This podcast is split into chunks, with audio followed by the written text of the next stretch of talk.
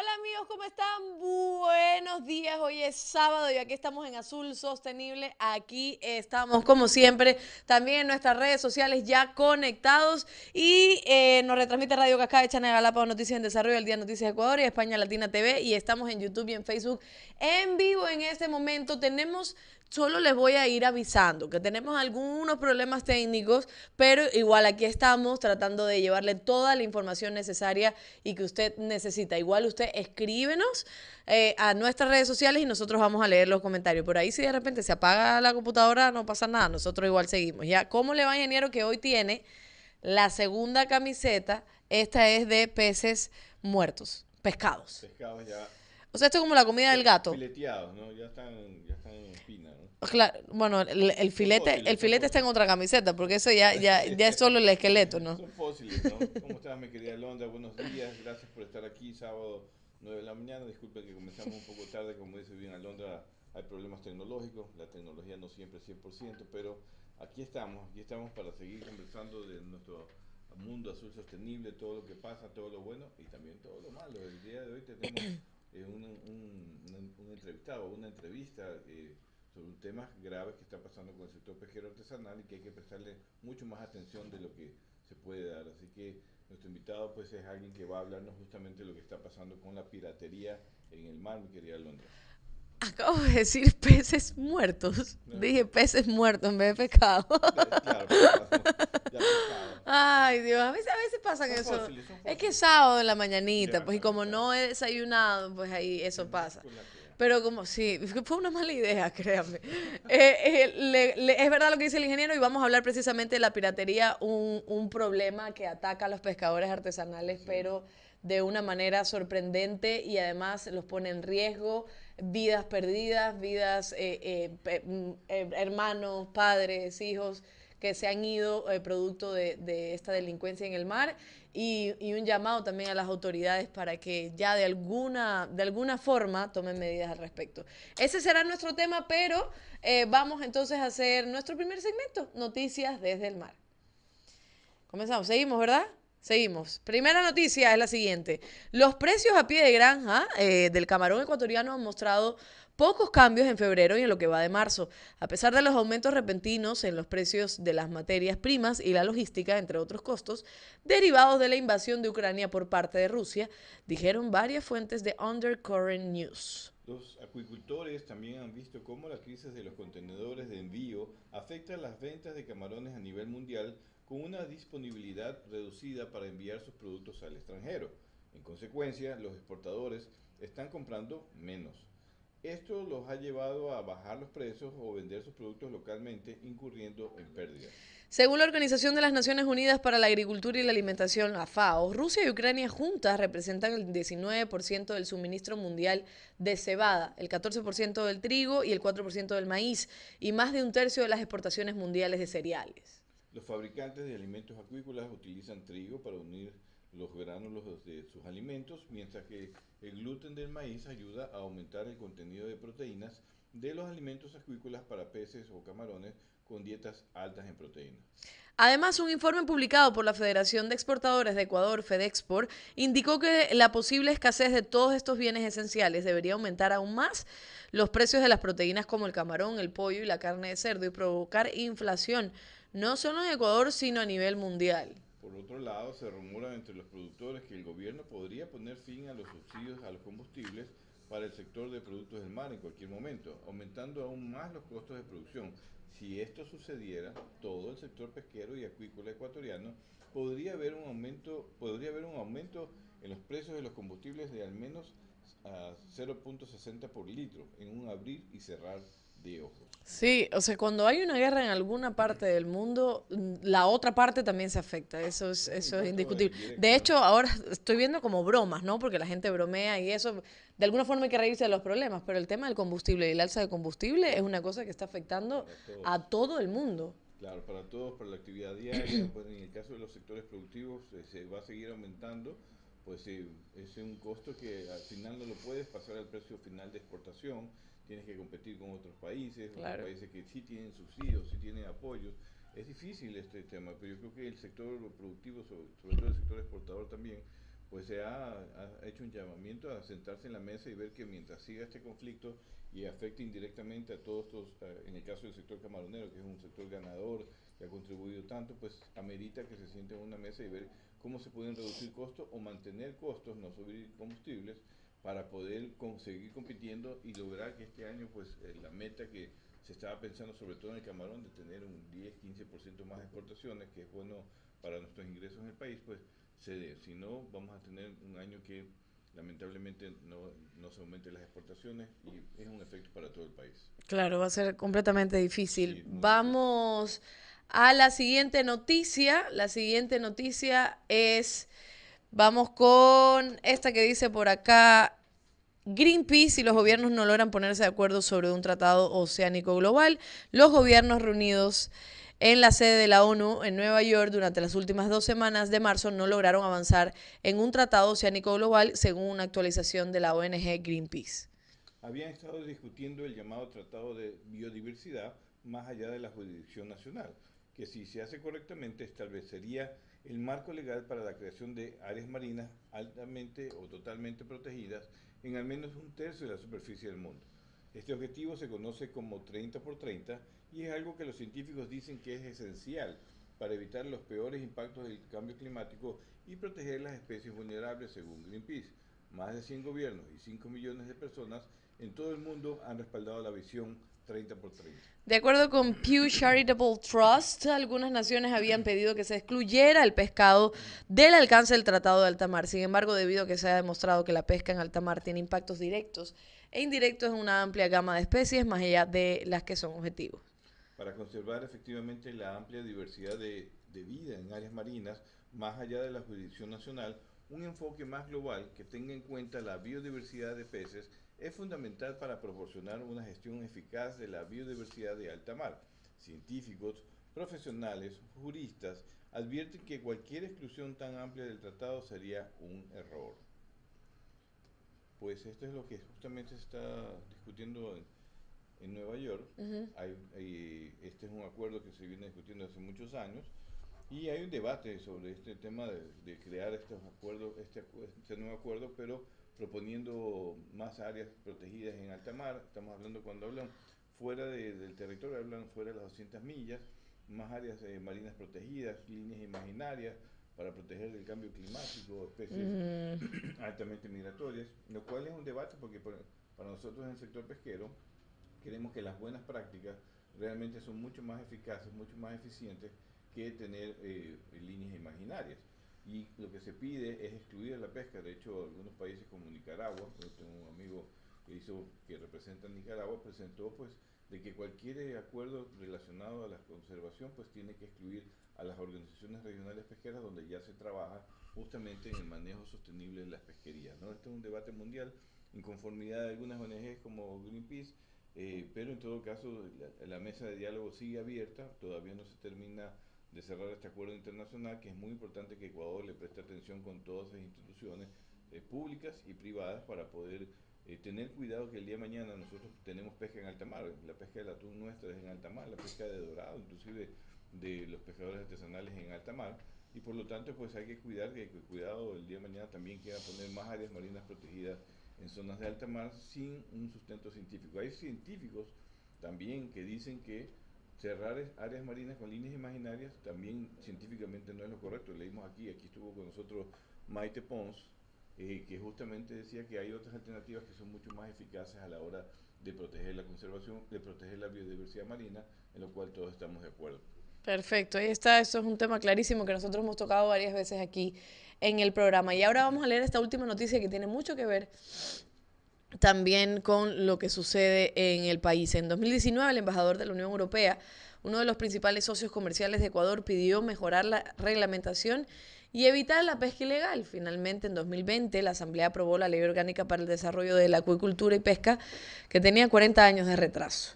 El mismo año que en Hong Kong se decomisaron dos contenedores llenos con 26 toneladas de aletas de tiburón, especie protegida, provenientes de Ecuador. Se calcula que para llegar a esa cantidad de aletas se necesitó alrededor, alrededor de 38 mil tiburones. Fue uno de los decomisos de tiburón más grandes de la historia. Aún así, en 2020 Ecuador logró tener una nueva ley de pesca pero faltaba el reglamento que, debería, que debía ser emitido por el Ejecutivo hace seis meses luego de aprobada la ley. En marzo de 2022, la Comisión de Soberanía entregó a la presidencia de la Asamblea el informe a segundo debate de la Ley Orgánica Reformatoria para el Desarrollo de la Acuicultura y Pesca. Es decir, a los dos años de tener una nueva ley de pesca, ya tiene reformas. De acuerdo con el presidente de la Comisión, Mariano Curicama, la principal reforma es la tabla de multa para quienes pescan dentro de las 8 millas en este espacio solo se permite de manera artesanal, sin ningún tipo de maquinaria de apoyo. Las embarcaciones industriales que pescan en esta zona de protección reciben multas que van desde 1 a 1.500 salarios básicos unificados. Sin embargo, los pesqueros industriales alzaron la voz.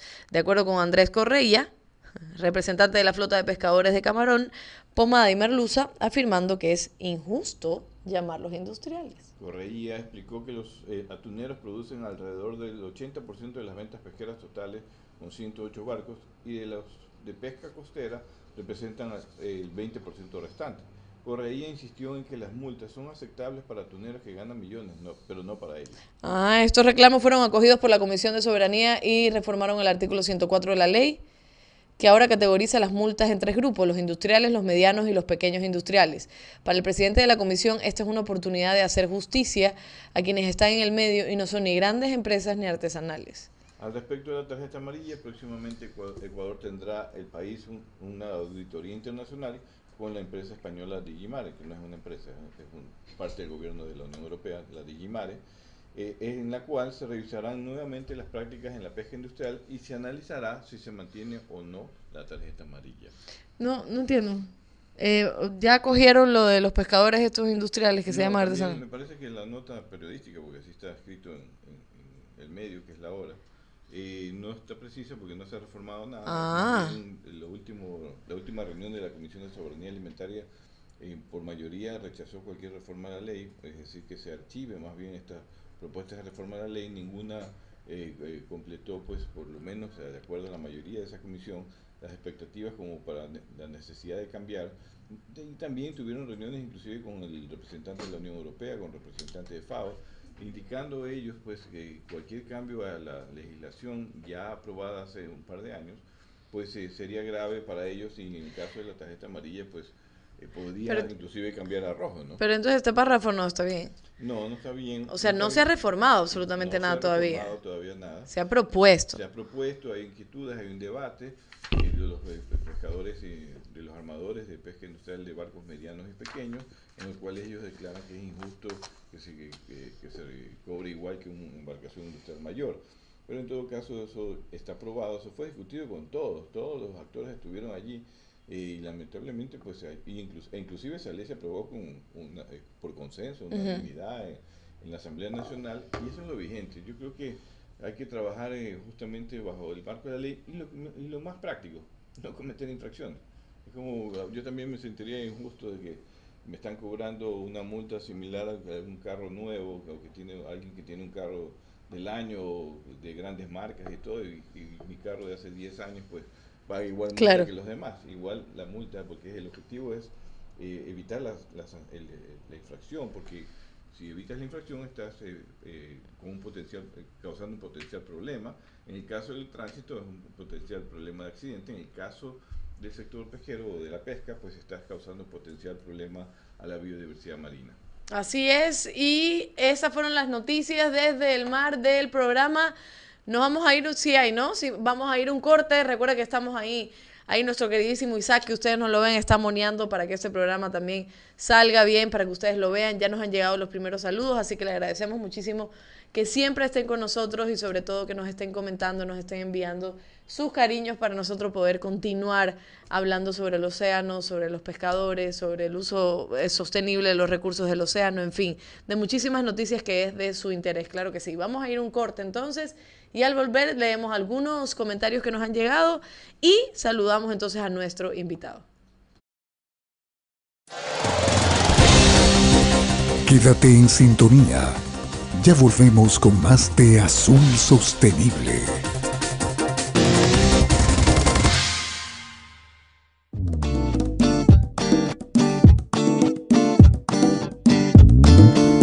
Super abre fácil de atún manabí cuando tengas hambre atún manabí.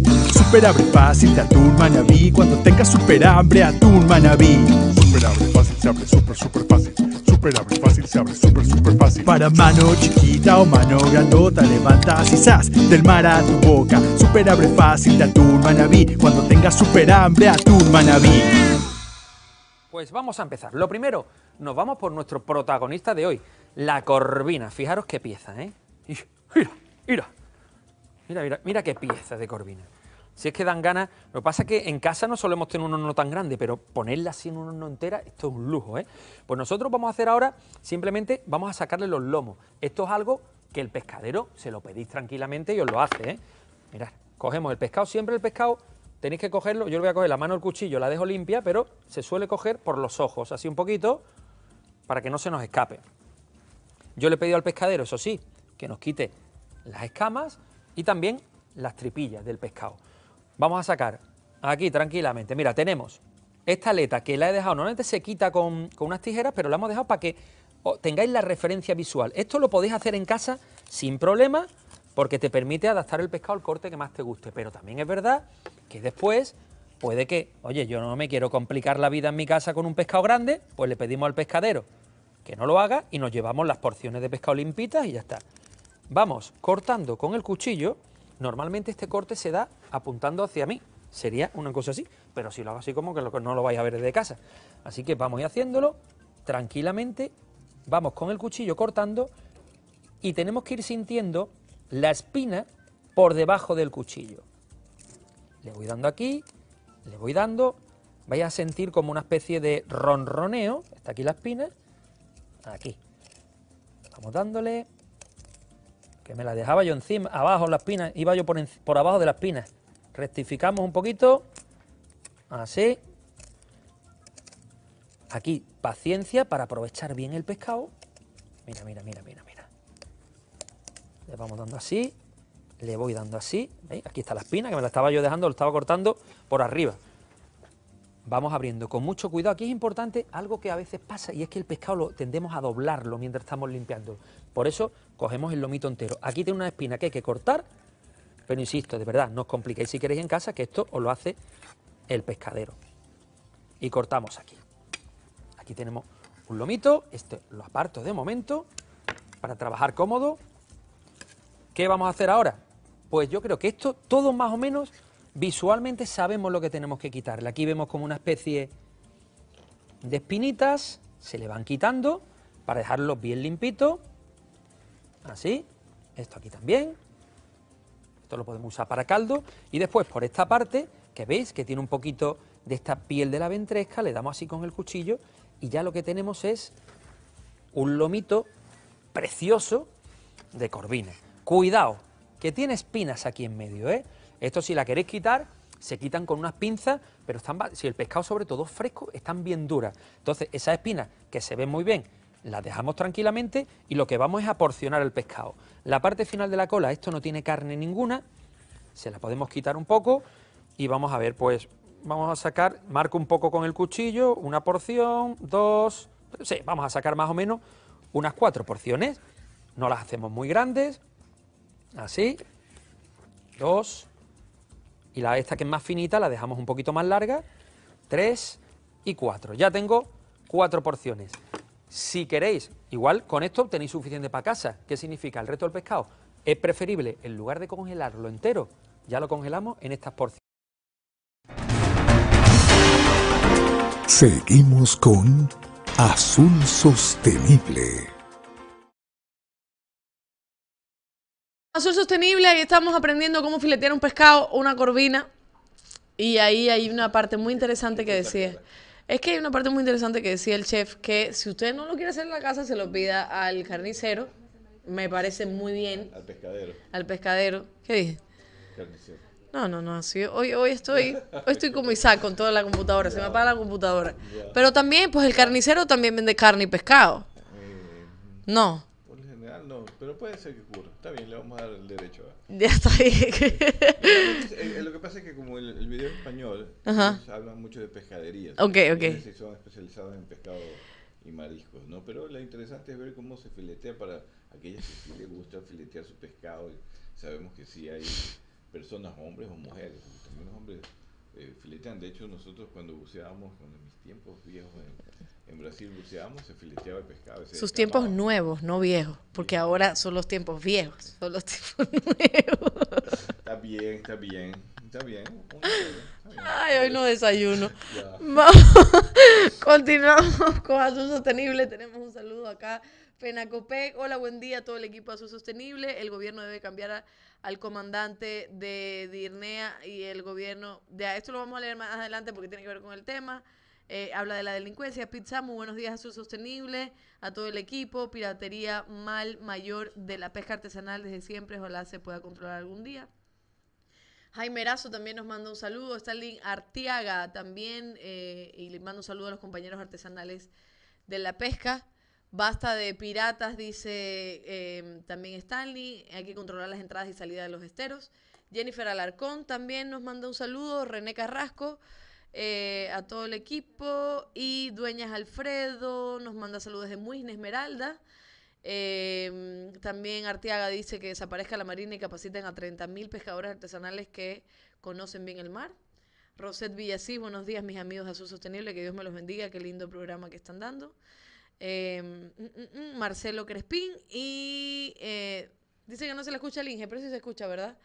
Y Rosendo Villavicencio, saludos a Londra, muy bajo el audio.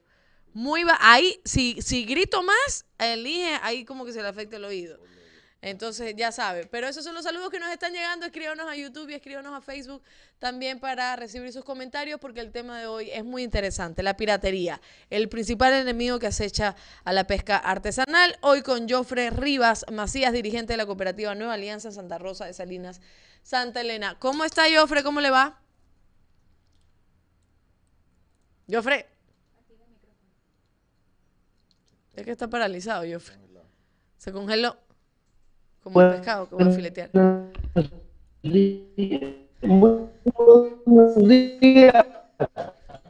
Y ese es el internet que tenemos. Hoy, mire, ¿sabe una cosa? Usted, la, la ley de, de Murphy, ¿no? Que todo lo malo que va a pasar va a pasar igual. O sea, empieza desde una cosa y termina igual. O sea, ese día se nos fue, Se nos fue la luz. Con, con Grace. Ujú, Se nos fue el internet con Grace, se nos fue la luz. O sea, todas estas cosas van a pasar. Hoy la computadora de Isaac se daña. Hoy no está la albacorita con nosotros.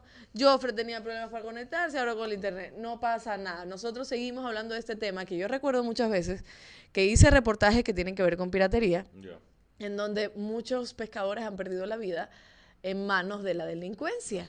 Y siempre el llamado es a la Armada, a las autoridades, a quienes le competa eh, monitorear incluso mucho más eh, a los pescadores, o sea, el área de los pescadores artesanales, porque esto está sucediendo y la delincuencia está en todos lados, en tierra, en mar, en cielo, en todos. Sí, no, es- eh, y la excepción que como escuchamos algunos comentarios de pescadores artesanales en nuestras redes que comentan eh, de que no hay control, de que no debería, que la policía marítima no está funcionando, que más bien puede funcionar es el sector pesquero artesanal bien entrenado, pues es grave, es grave que se, que se pierda la confianza en la institucionalidad por la seguridad, no solo en tierra, ya hemos visto que también hay mucho problema en nuestras ciudades, en todo el país y también en el mar. Y esto viene de muchos años, ¿no? Hay que decir también que no es de ahora solamente, pero no se ha podido controlar y tampoco se ha podido compensar, porque si la seguridad marítima eh, eh, tiene fallas, o falla porque tampoco puede ser 100%, pues tiene que haber un gobierno donde eh, eh, tenga programas de, de recuperación de esos motores, de esas embarcaciones, de esos artes de pesca, como ya existió en el gobierno, en un gobierno del, presidente Rafael Correa. Había un programa, y, y lo digo porque yo obviamente fui la autoridad en ese momento, y creo que ese programa debería volver a funcionar. Es una compensación ante la falta de seguridad, por lo menos con lo que dicen los pescadores artesanales, ayúdenme a recuperar mi motor, mi embarcación, mi arte de pesca, para poder poder volver a salir, a pesar de todas las dificultades que tienen y esta inseguridad, ¿no? Él había, de- ahora se lo voy a preguntar a Joffre, pero en todos los reportajes que hice en todos los gobiernos había una, mm, una propuesta de chips, de, ¿cómo se llamaba Ah, esto? De, los GPS, no sé qué, pero... del control satelital. Pero yo no sé, yo no sé, y es mi opinión personal, a veces siento que esto se queda en el aire y, no ha pasado nada, porque en las encuestas también hablaremos de cómo, cómo han muerto una cantidad de pescadores, cómo han robado una, cantidad de motores. Los pescadores artesanales también dicen una cosa y tienen sus registros, pero sin embargo la Armada tiene otro registro que no tiene nada que ver con el de los pescadores artesanales y no hay una unión, no hay una unificación de información para por lo menos entender cuál es el problema y- y definir si es grave o no para tomar medidas. Entonces, creo que falta muchísimo por hacer. Entonces, vamos, ahora sí ya tenemos a Joffrey. Joffrey ya está con nosotros. Hola, Joffre, buenos días. ¿Nos escucha? Joffrey, el micrófono lo tiene desactivado. Joffrey. Joffrey, su micrófono, yo no lo escucho. Si usted me escucha bien, yo no lo escucho. Así que probablemente el micrófono lo tenga apagado.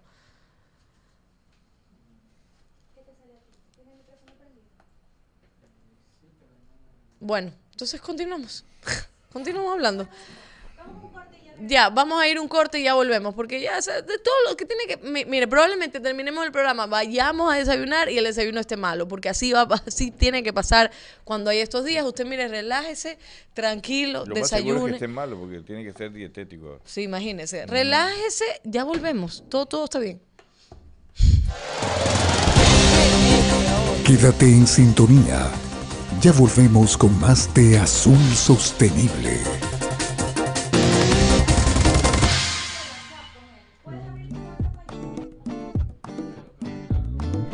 Súper abre fácil de atún manabí cuando tengas hambre atún computadora manabí. abre fácil sale. de atún manabí cuando tengas super hambre atún manabí. Super fácil, se abre súper, súper fácil. Super abre fácil, se abre súper, súper fácil. Super abre fácil, se abre súper, súper fácil. Super abre fácil, se abre súper, súper fácil. Para mano chiquita o mano grandota levantas y zas del mar a tu boca.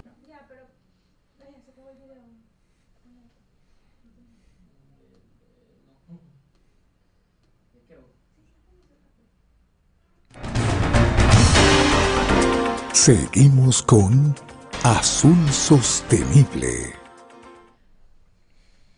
Seguimos con Azul Sostenible. Nos han llegado otros saludos también por acá. FENACOPEC no la reforma. La Comisión de Soberanía Alimentaria dijo no a la reforma. Ahora vamos a la Asamblea Nacional. Jorge Espinosa, buenos días, compañero Guillermo. Saludos desde Durán.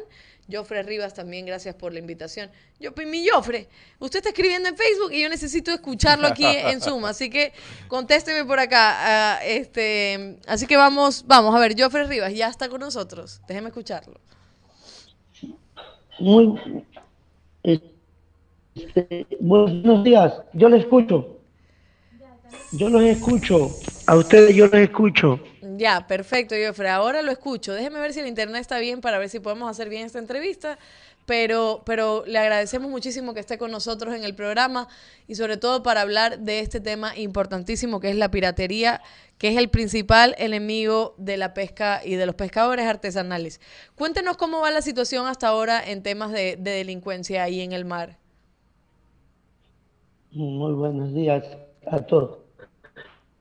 Bueno, en el tema de delincuencia, esto es cada día aumenta, aumenta la criminalidad, no es así, y la delincuencia no es agua. No tenemos cobijo, no tenemos que ocurrir. Cuando hemos pedido ayuda, siempre nos encontramos muy amargos, no existe tal ayuda.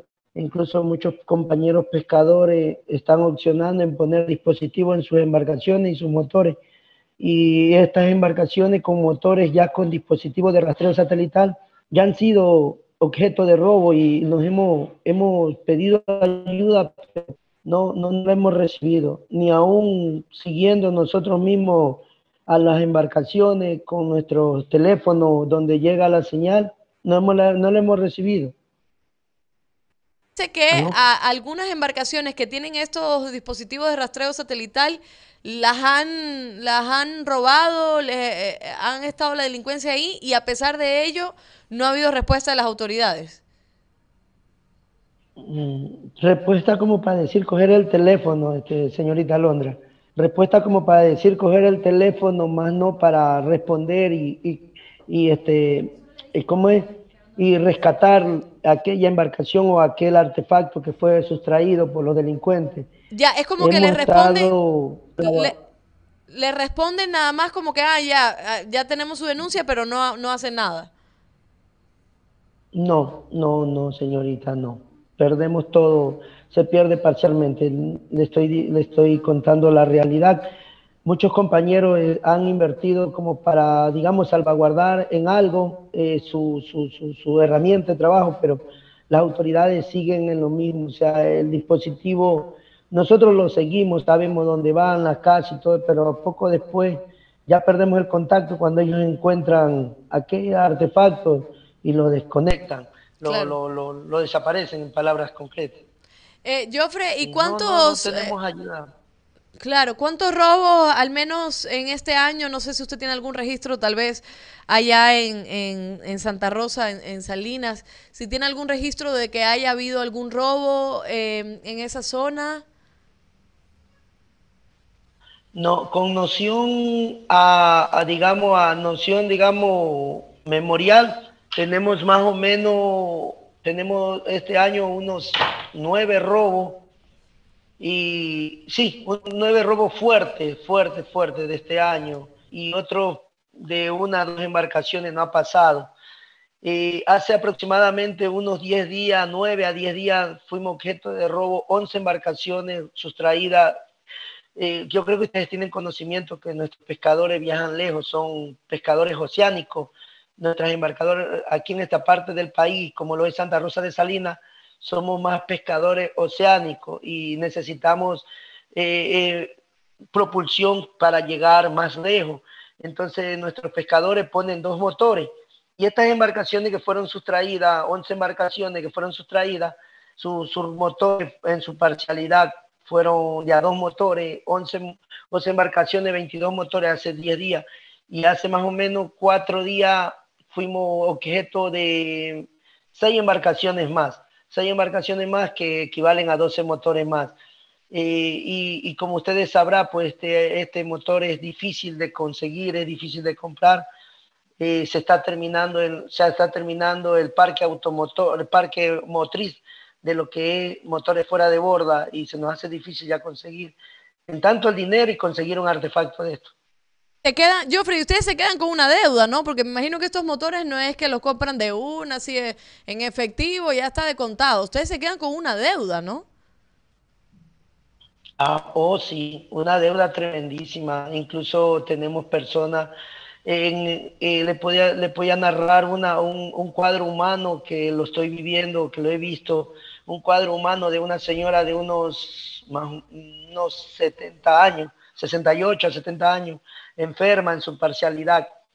Tiene, tiene varios, varias, varias enfermedades catastróficas y ella lloraba, sus hijos lloraban porque realmente esta embarcación era la, el sustento de medicinas y, y, asistencia médica.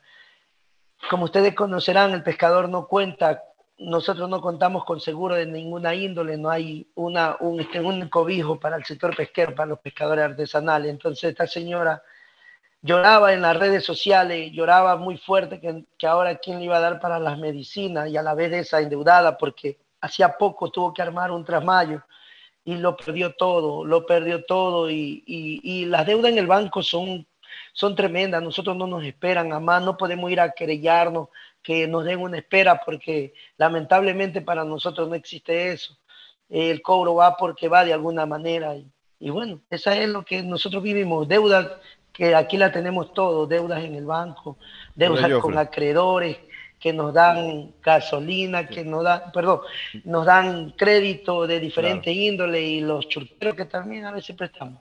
Así es, Joffre, eh, buenos días y gracias por estar aquí, gracias por, por dar la cara para denunciar esto, porque yo eh, comprendo esta desesperación, estoy en contacto siempre con ustedes, con todas sus organizaciones desde hace muchos años y realmente vemos que esto va en aumento, ¿no? El, para que la gente conozca, un motor cuesta entre 8 mil y 10 mil dólares, si son dos motores, como dice Joffre, pues son 20 mil dólares más la embarcación, más la, los artes de pesca, pues aproximadamente esa inversión de un armador pesquero artesanal, o como el caso de la señora, puede superar los 30 mil dólares. Y perder todo esto para ellos es, significativo, fuera del impacto, pues obviamente de que se deja de generar ingresos a la familia y que se genera la venta inclusive de pescado en nuestras ciudades. Hay tanto que se pierde y que realmente no es fácil de entender cómo no se ha podido solucionar. Joffrey, ustedes están cerca ahí de la Capitanía del Puerto de Salinas, que es la, oficina central pues de la seguridad marítima ahí en la zona.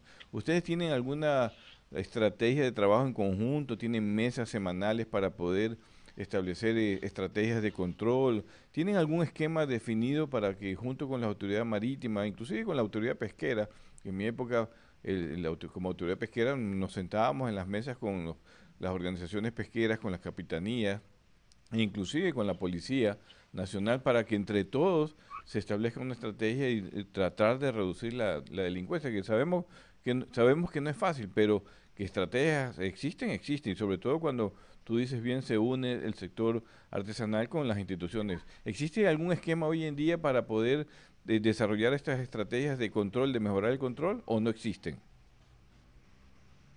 Eh, yo le cuento algo, este, estimado Guillermo, que hace aproximadamente unos 5 o 6 años teníamos todo esto, los acercamientos con las autoridades, teníamos, había el llamado para hacia ellos y nosotros éramos atendidos. Hoy en día ni porque le mandamos, le mandamos invitaciones para ser atendidos rara a la vez que ellos se acercan acá. Y incluso, como le digo, para ser atendidos tenemos que sacar un, sacar un tiempo de ellos para que ellos nos, atiendan. Entonces, mi estimado Guillermo, la- las comunicaciones se han perdido, el pueblo en sí ya no, ya no reclama, como usted ya tiene conocimiento, muchos armadores ya no, ya no van a denunciar por la descredibilidad que se ha generado entre las autoridades y el sector, el sector pesquero. Entonces nosotros ya no, no nos acercamos más allá de lo que, digamos, podemos ir a poner una denuncia, porque tantas reuniones, tantos protocolos, tantos proyectos, tantos programas que no se ejecutan y el, y el decir de las autoridades siempre es el mismo. No hay esto, no hay esto, no hay lo otro, que no hay esto, no hay combustible, que no hay este factor, este, como que no hay instrumento para salir.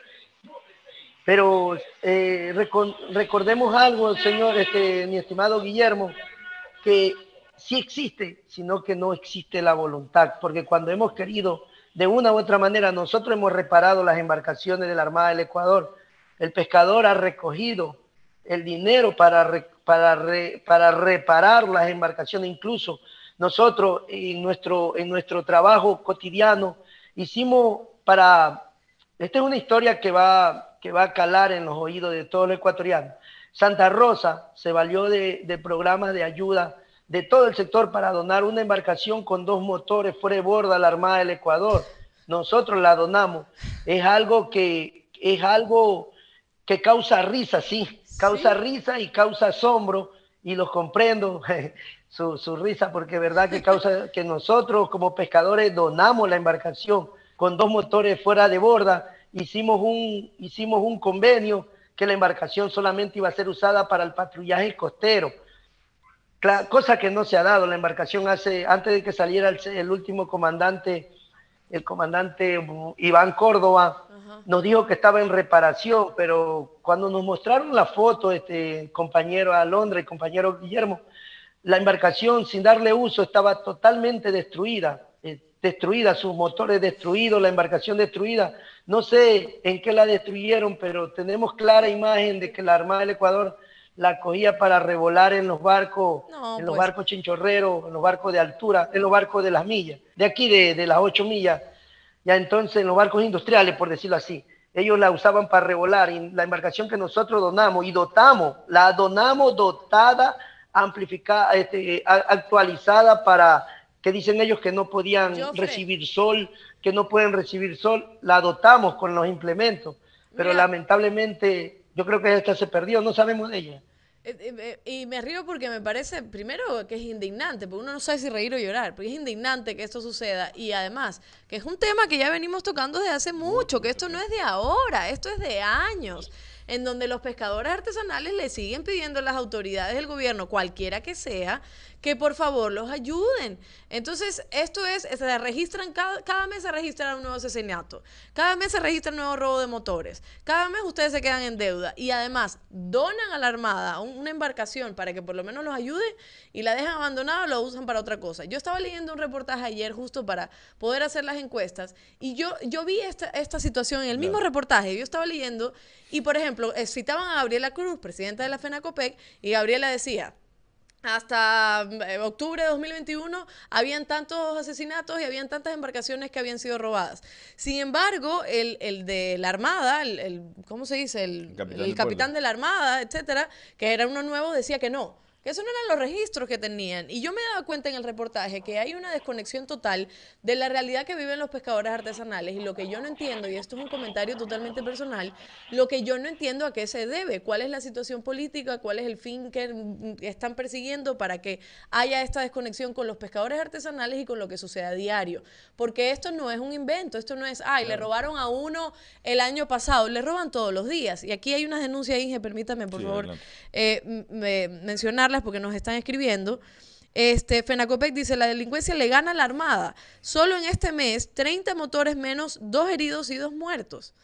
Entonces, no sé hasta qué momento hay que llegar, hasta dónde hay que llegar como para saber que esto es un problema también de Estado y que se necesitan políticas públicas y mayor seguridad para contrarrestar esa Mira, situación. mira que eh, un- en el diario El Universo del año pasado dice que el, eh, entre 2015 y 2022 existieron 526 denuncias registradas eh, solamente en Santa Elena, que es la zona donde está Joffre, y que ningún caso ha sido resuelto hasta el momento, hasta el 2022 están hablando, ¿no? Entonces, eh, perdón, y esta noticia es de, de este año, en- y no es el Universo, es el Plan B. Ajá, esa, esa, esa, Exacto, justo, esa justo Entonces, estaba aquí leyendo. está el dato concreto, hay 526 re- denuncias registradas, inclusive hay un video que acompaña ahí donde están todas registradas, Claro. archivadas, porque las organizaciones las tienen y no pasa nada. Y, y usted me decía el otro día cuando hablamos de las mujeres también en la pesca artesanal. Eh, lo que decía Joffre, esta señora que tiene enfermedades catastróficas, que no sabe ahora cómo sustentar su vida porque le han robado todo. Pero yo, yo digo, a las familias que le matan al papá o al hermano o al hijo, que es el que también lleva el sustento porque trabajan de la pesca artesanal, ¿cómo siguen y cómo siguen también ellos endeudados? Porque tienen que seguir pagando la deuda. Entonces es un problema que no, que no es que afecta solo una parte, sino que afecta a toda la comunidad y afecta a un país entero. Porque si no tenemos una pesca artesanal segura, ¿cómo es que vamos nosotros también a alimentarnos? ¿Cómo es que sigue la producción? ¿Cómo es que sigue la cadena de producción? ¿Cómo ellos van a sustentar a sus comunidades, a sus familias y al país? Entonces, no, no, no, no, no sé, no sé a quién llamarle No sé, la atención. la- bueno, la- lo sabemos, la- las autoridades pertinentes, la Policía Marítima, la Policía Nacional, a todas las instituciones que estén involucradas. Yo creo que también hay que eh, eh, pedirle al Viceministerio de Pesca que también actúe para que pueda coordinar, porque al final es el sector pesquero el que está haciendo afectado, para que coordine con las autoridades y el sector pesquero y vuelva a organizar al menos las mesas de trabajo para poder determinar estrategias en cada rincón. Esto no es nada difícil, ya la- las instituciones existen y también pues invertir en seguridad, en embarcaciones que no sea el mismo, eh, es, es irritante, pues realmente pues escuchar que sea el mismo sector pesquero que tenga que sacar de su bolsillo para comprar una embarcación con motores y todo y realmente no tener ningún servicio y al final la embarcación está dañada que es el colmo de los colmos realmente y esto lo hacemos como una como una crítica en base a lo que estamos haciendo lo hacemos muy respetuosamente pero realmente la gente está desesperada. Y en las comunidades costeras las comunidades de los pescadores artesanales pues eh, eh, realmente hay un abandono. Sí, sí. realmente un abandono de estado de, de gobiernos que realmente no, no, no no debería ocurrir porque estamos hablando de gente trabajadora que invierte, que nos trae pescado, que genera eh, recursos para sus comunidades para seguir creciendo, no solo Santa Rosa, hay más de 70, 80 comunidades costeras en nuestro país.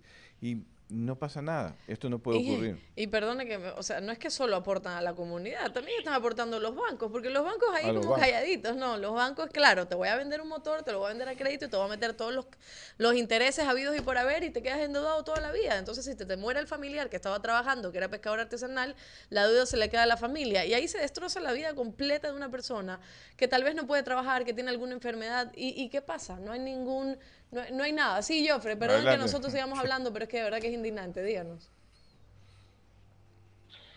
Este, yo le mandaba ayer a la señorita a la señorita, ya me olvidé el nombre, la señorita Maggie, Zambrano, Maggie.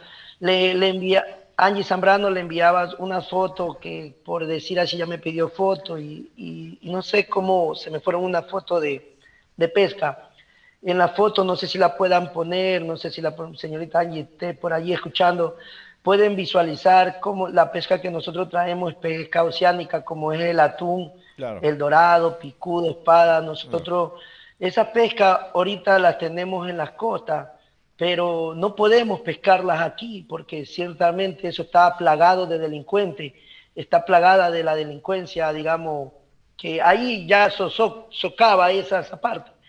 Nosotros, nosotros tenemos la, la pesca, tenemos, nosotros no necesitamos si nosotros tuviéramos seguridad, para concretar esta palabra, si tuviéramos la seguridad, no pidi- pidiéramos tanto como dice por ahí un cierto político, no pidiéramos dádiva ni caridad, solamente pedimos seguridad, que se nos ejecute el plan de seguridad. Y hablando del plan de seguridad, que es el tema fundamental por el que ha sido esta, esta invitación, hablando del plan de seguridad, mis estimados compañeros, el plan de seguridad se puede dar mientras nosotros no pongamos nosotros mismos la seguridad entre el sector pesquero, entre el sector pesquero y, la, y, y el gobierno, mientras no incursionemos, este, mi estimado Guillermo, le voy a hacer un recordatorio, un memorándum.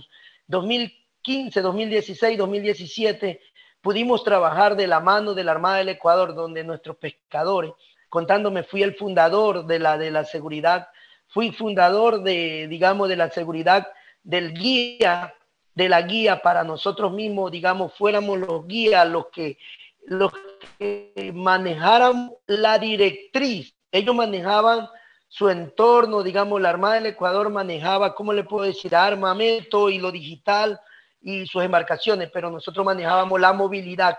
Aquí vamos a estacionarnos, aquí vamos a hacer esto.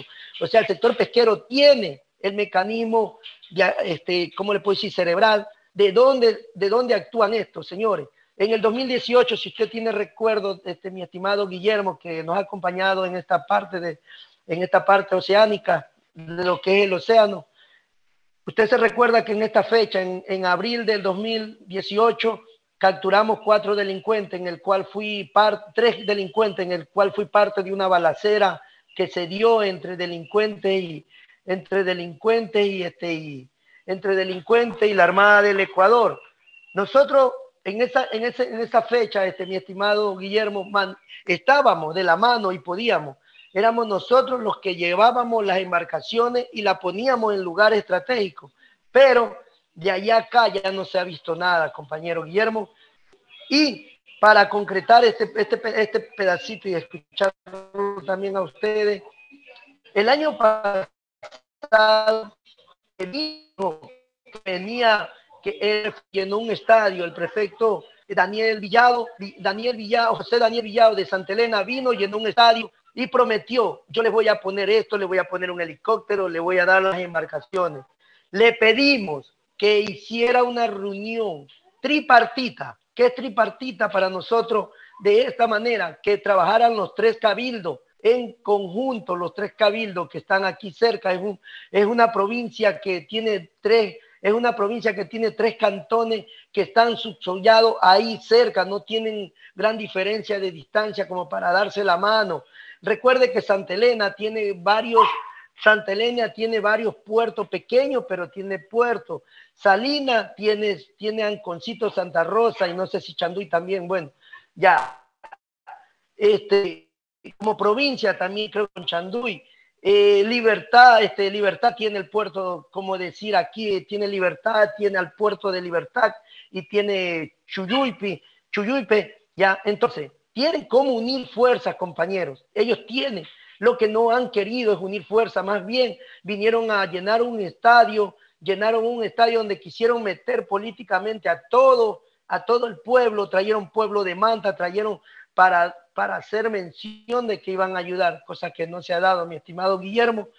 Él prometió ayudarnos con un helicóptero, con ayudar con dispositivo, ayudar con tres embarcaciones y que se comprometió también, aparte de esos compromisos que le estoy mencionando, se comprometió a pagar salario para que los pescadores fueran lo, los guías, los vigías que llevaran las embarcaciones. Era algo que, que si se forma este complemento, era un sueño, es un sueño todavía.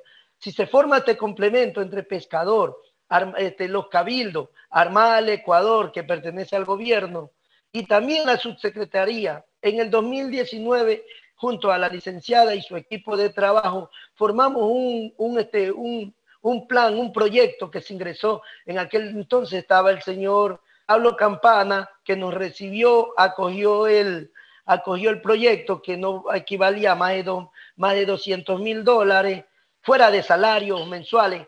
Él, él tomó y archivó el proyecto. Hay un proyecto archivado, en, se ejecutó en las oficinas de la FENACOPEC con, con especialistas del tema, junto con pescadores, donde, eh, digamos, pedíamos que por favor la seguridad fuera un, una, una seguridad tripartita, que participara el cabildo, que participara el gobierno y los pescadores como guía. No estamos pidiendo armas, perdón, mi estimada Londra, un ratito, no estamos pidiendo armas nosotros.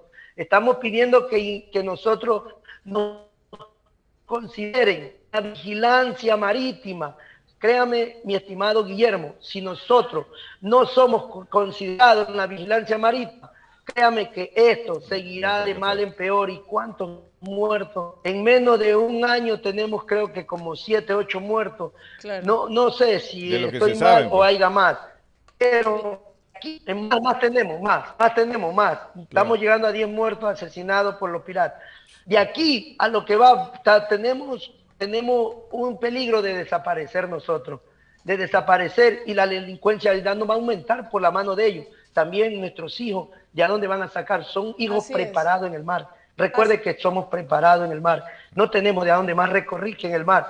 Y a veces nuestros hijos, muchos no han estudiado. Son las consecuencias. Así es. Por eso le decía que no, esto no afecta a solo una partecita, es a todos. Son las consecuencias. Una vez que tú no tienes seguridad para poder trabajar qué es lo que van a hacer los hijos, dónde quedan los hijos.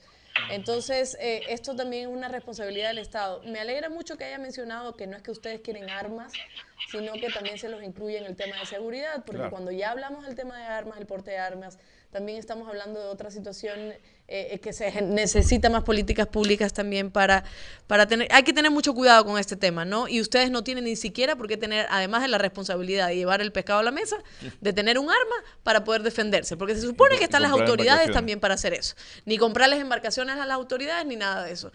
Yo, yo la verdad es que lo que veo es que, por supuesto, como usted dice, Joffrey, hay un abandono eh, los están ignorando. Eh, realmente no sé si, si les importe, no sé a qué gobierno eh, desde, hace un, desde hace un tiempo no ha habido realmente atención en cuanto a esto. Solo se dice, se dice, se dice y no se hago nada. Yo vuelvo y repito a título personal a este gobierno que también mm, recuerdo sus discursos con embarcaciones pesqueras artesanales y todo el apoyo que le iba a dar a los pescadores artesanales, al viceministro, al ministro que lo conocemos, a todas estas personas que también están trabajando dentro de un gobierno que hagan algo, que hablen con las autoridades de, seguridad, que hablen con la Armada, que vean qué es lo que está sucediendo y si se necesita fondo, pues hay que ver de dónde se consigue fondo. Sabemos que la situación del país está grave, pero estas personas también necesitan trabajar. ¿Saben por qué? Porque en pandemia, mientras otros no podíamos trabajar y no podíamos salir y necesitábamos que comer, los pescadores artesanales estaban ahí en alta mar, estaban ahí dentro de sus ocho millas, estaban ahí pescando para que nosotros pudiéramos tener la comida a la mesa. Entonces es importante saber cuáles son las prioridades también y poder darle seguridad.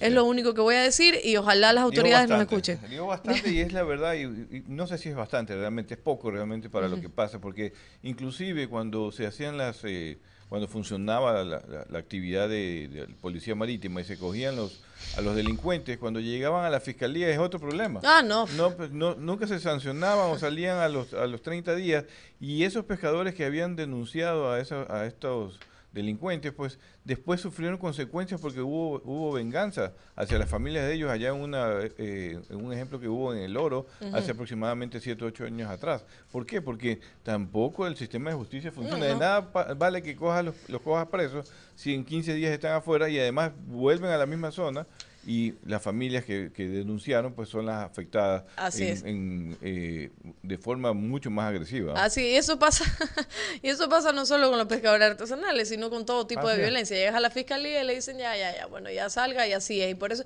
por eso es que no hay respuestas en cuanto a seguridad. Por eso, No por eso es que seguimos viviendo en un país en donde a nosotros nos da miedo salir a la calle con el celular en la mano, precisamente por eso, porque no hay confianza en las autoridades y no hay confianza en la justicia. Y mientras eso no pase, no vamos a avanzar como sociedad, no vamos a avanzar como país y no vamos a estar libres de violencia, ¿verdad, Y- Maggi? Y el primer paso, y el primer paso es, es tan sencillo, acercarse al sector.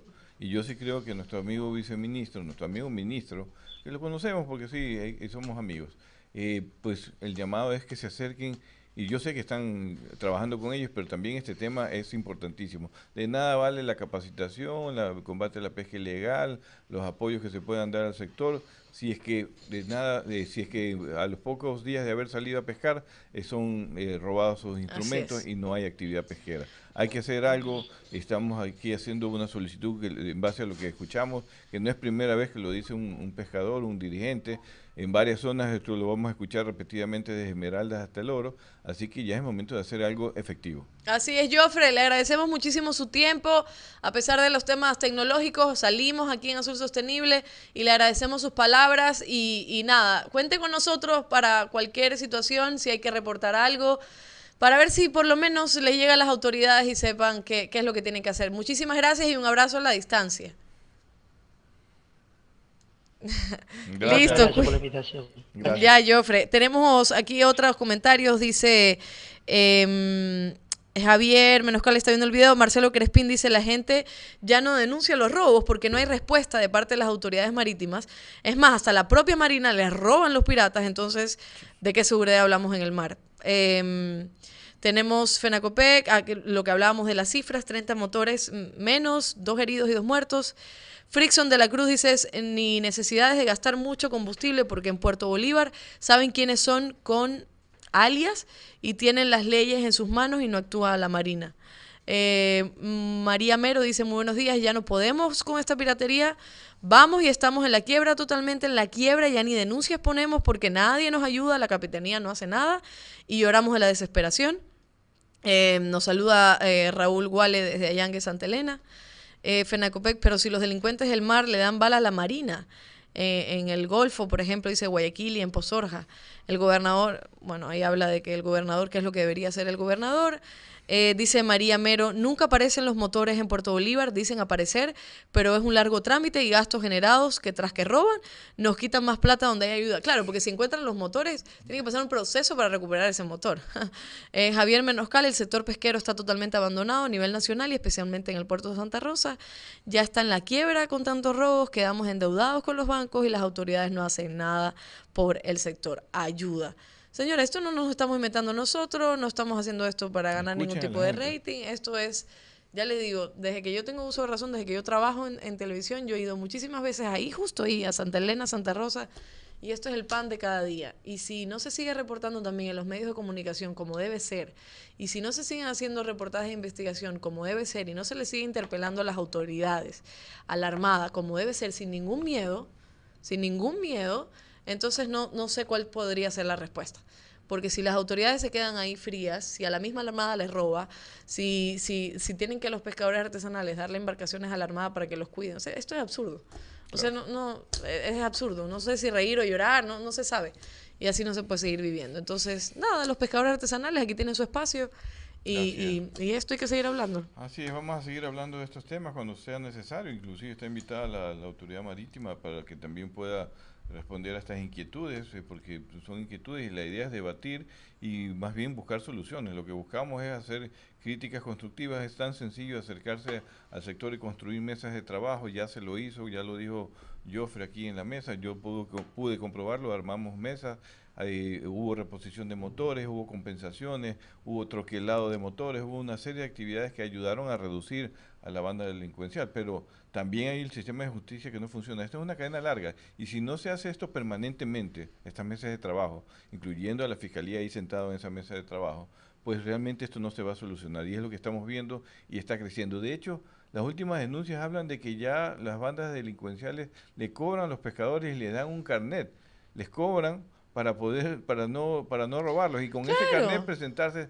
oye yo sí estoy afiliado a tu banda Es en serio, es que así serio, funcionan así las bandas delincuenciales. así lo están diciendo los pescadores hasta eso hemos llegado entonces de qué de qué estamos hablando Eh, Esto sucede incluso en países como Guatemala, como Honduras, en donde en- incluso no en la parte de, pesca artesanal, sino en la vida, en, en- Claro. en las calles, En o sea, lo- tú tienes que pagarle a estos delincuentes y a estas bandas para que te aseguren. Y hay mucha gente que vive así. No digo Guatemala, en Honduras, aquí también pasa. Hay sectores de la ciudad, del país, en donde eh, precisamente esto sucede, en donde les piden dinero para, para, para cuidarlos, ¿me entiendes? Y lo que estás haciendo es apoyar a la delincuencia. Yo no, yo de verdad, yo, yo no entiendo. Dice aquí, dice, es que enoja, ¿no? Fabián Claro. Torres, saludos.